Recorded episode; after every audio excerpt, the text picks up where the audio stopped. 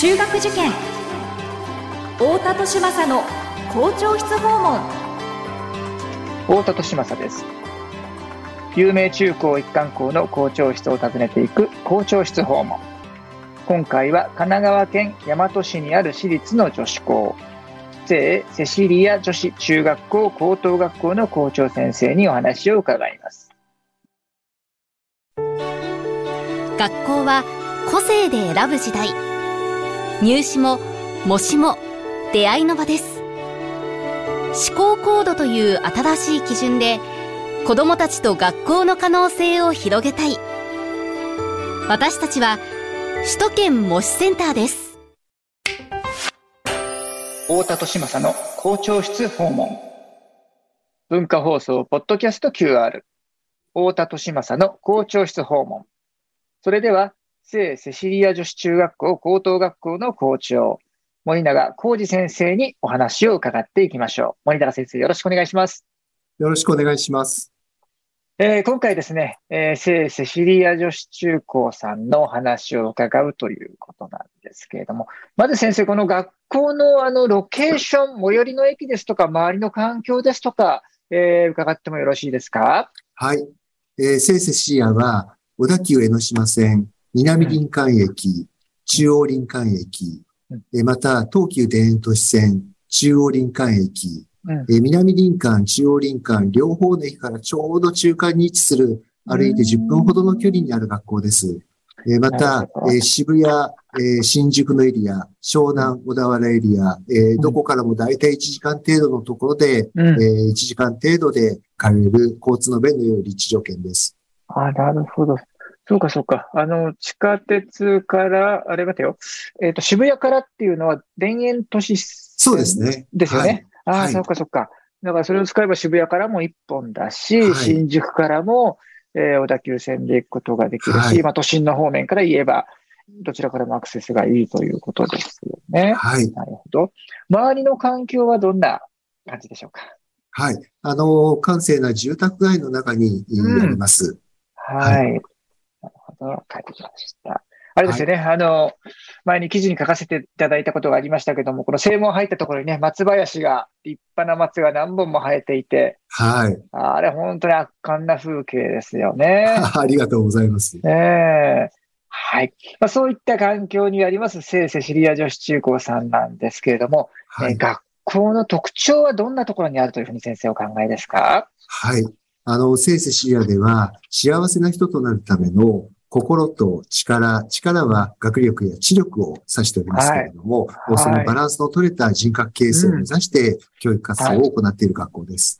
はい。はい、学校のその、えー、生徒さんたちの様子ですとか、えー、あるいは何かその特徴的な、あの、行事、イベントっていうのがございますでしょうかね。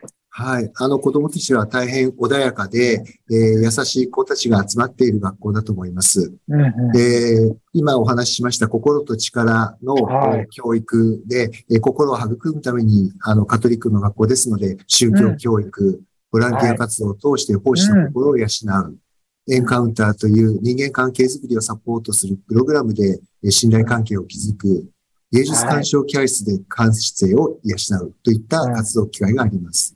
なるほど。じゃそういった、えー、先生シリアさんなんですけれども、あの、もともとその学校の生い立ちですとかですね、歴史の部分についても伺っていきたいなと思うんですけれども。はい。えー、聖セシアは1929年に大和学園女学校として創立されました。はいうん、最初はね、そういう名前だったんですね。大和学園という学校だ、はい、あの、校名だったんですよね。はい。はい大和なでしこにちなんで大和学園と呼ばれていました。あ、なるほど、そういうことなんですね。はい。はい。今年93年目を迎えるカトリックの女子校になります。はい。はい。で、あの、その当時、世界恐慌が始まった年でしたので、えー、当時は貧困に苦しむ人が多かった。また、女性の教育機会が保障されてない時代でしたので、はい、創立者の伊藤静江先生は、やはり男性と対等に活躍できる女性を育てたい。自らの力で将来を切り開くことのできる女性を育てたいっていう思いを持って、この学校を建てられています。なるほど。はい。この伊藤静江先生というのはどういった人物だったんでしょうかね？はい。あの、小田急線の創立者である、都市光鶴松校の、うん長女に当たる方になります。ああ、なるほどね。小田急線の創立者の娘さんであったと、お礼状であったというはい。ですよね。そしてこの、あの、先ほどですね、この、えー聖セシリアという学校が、まあ、そのカトリックの学校だというふうなお話もあったと思うんですけれども、はいそのカトリックとのつながりっていうのはどういった関係なんでしょうか？はい。あの、伊藤志生先生が、えー信者で、えーありまして、はいあの、ぜひ、カトリック教育をもとにした、えーうん学校を開きたいということで、あの、修道会などの支援はありませんけれども、はい強い信仰を持った学校として開かれています。ということですね。ですから、まあ、あの、よくそのカトリックの学校とか、もしくはそのキリスト教の学校っていうと、あの、明治の初期であったりとか、はい。えーあるいは戦後であったりとかに、その日本を、えー助けようっていうことで、えーはいやっていらっしゃった、その、えー修道士や修道場の方々が、えー開いた、いわゆるそれはミッションスクールというふうに言ったりしますけれども、はい。えーそういう形の、えー学校ではなくて、その信者さんが作った、はい。えー学校だということなわけですよね。はい。あの、若い頃に、えーえ英語を学ぶために、えー精神の方に通われて、そこはいでカトリックと出会ったそうです。なるほど。あの、精神女子大、えー聖なる心の精神ですよね。はい。はい。えーに通って、そこでカトリック精神と出会って、えー信者になり、えーその、えーカトリックの、えー思想に基づいて教育を行っていきたいということで、はいえーこの地に、えー学校を開かれたのが1929年の視点ですね。そうです昭和4年と昭和初期に、えーできた学校だということですね。ではい。最初はその、まあ、大和学園という名前で始まっているのが、今、えー聖セシリアというふうに、まあ、そこにもまたいろいろと、えー、紆余曲折があったんだろうと思うんですが、ちょっとその辺かいつまんでごあのお話しいただいてもよろしいですか？はい。あの、創立50周年を機に、えーやははいり新しい教育を取り入れようということで、えー校名を聖セシリア女子中学校高等学校というふうに切り替えたという記録が残っております。はい。なるほど。この聖セシリアというのは、どこから来ている名前なんでしょうかね。はい。音楽の聖人なんですが、二代目の伊藤千鶴子先生の洗礼名になります。ああ、えーですからその創立者の、えー伊藤静江先生の娘さんということになるんですかね。はい。なるほど、なるるほど。えーその先生が、の洗礼名がセシリアという、はいでそのセシリアというのはもともとが、えー音楽の聖人として知られているその聖セシリアから来ているという、はいそういう、えーご縁で、えー名前を、えー変えて、まあすごくそうするとね、あの、カトリック校っぽい 感じがそうですしまね。すよね。あのはこの大和学園っていうとなんだか仏教校のような感じもしますからね。い。そうですね。はい。ね。なるほど、なるほど。はいまあ、そういう、えー歴史がある学校ですよ、と、えーいうことなんですけども、えーそういった生い立ち、歴史のある聖セシリア女子中高さんなんですけれども、はい。えーその教育観、あるいはその教育のエッセンスみたいなものですね、はいえー。何かその一般のご家庭でも取り入れるえーヒントや、あるいはその子育てのアドバイスみたいなことをいただければなと思うんですが、いかがでしょうか？はい。あの、聖セシリアは心と力を育むための学習体験、えー生活体験、えー学校は、えー学習体験、生活体験の場であるというふうに考えております。はい。はい。ですので、あの、コロナ禍でもお対面の授業を優先して活動を進めてまいりました。はい。で、その中で子供たちの笑顔を守ることの大切さっていうものを、コロナ以前よりも痛感しております。本当ですね。はい。ですので、ご家庭においても子供たちの笑顔を大切にしながら、うんえーそしてつかず離れずの距離感で見守っていただくことが大切だろうというふうに感じます。なるほど。つかず離れず、はい。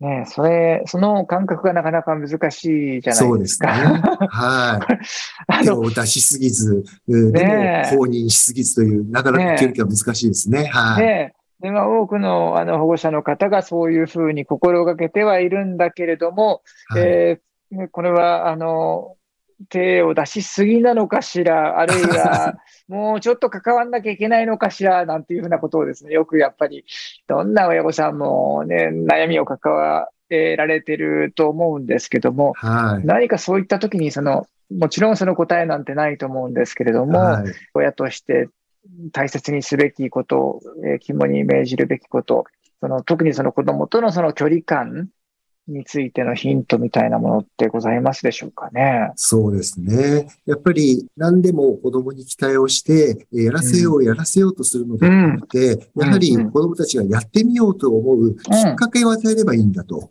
なるほど。ちょっと我慢をして、そういう関わり方をするっていうのは、あの、はい、とても大切かなというふうに思います。うん、なるほど、なるほど。だからその、きっかけを、あの、まあ、親が環境として整えてあげて、いろいろ用意するんだけれども、でも、親のそういう、そのきっかけを作ってる時点で期待も生まれちゃうじゃないですか。はい、そうですね。そこに乗っかってこないと、もう何この子ってやる気ないのっていうふうに思っちゃったりするんだけど、まあ、まあ、それはそれでしょうがないというね。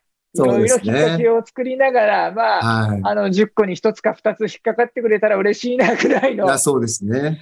ね、えー、感じで。で、意外とあれですよね。あの、子供の方は何か別、その親の感知しないところできっかけを作っていて、えー、何かについて、すごく興味関心を持ってるんだけど、親の方がそれに気づいてあげられなかったりとかっていうケースもね、ねきっとあるでしょうから、ね、ね親があれをやらせよう、これやらせようって言ってる時って、その親が自分のことばっかり見ちゃってる、自分の意識ばっかり大切にしちゃってるっていうことだと思うので、はい、あのそこでやっぱりその、子供自身が何に関心を示しているのか、それが必ずしも親が望んでいることじゃないかもしれないけれども、だからといって目をそらすんではなくって、えー、お子さんが、えどこに、え目を向けていて、どんな時に目を輝かしているのか、まあ、そんなところにね、あの、気づいてあげられるような距離にいるという、口を出さずに、えー、見守ってあげるというふうなね、ところが、まあ、ある種の修行のような、そうですね。あのね、親の方が試されてる、まあそんな感じもすることも、えー、多いかと思いますけれども、はい、えー、そういっ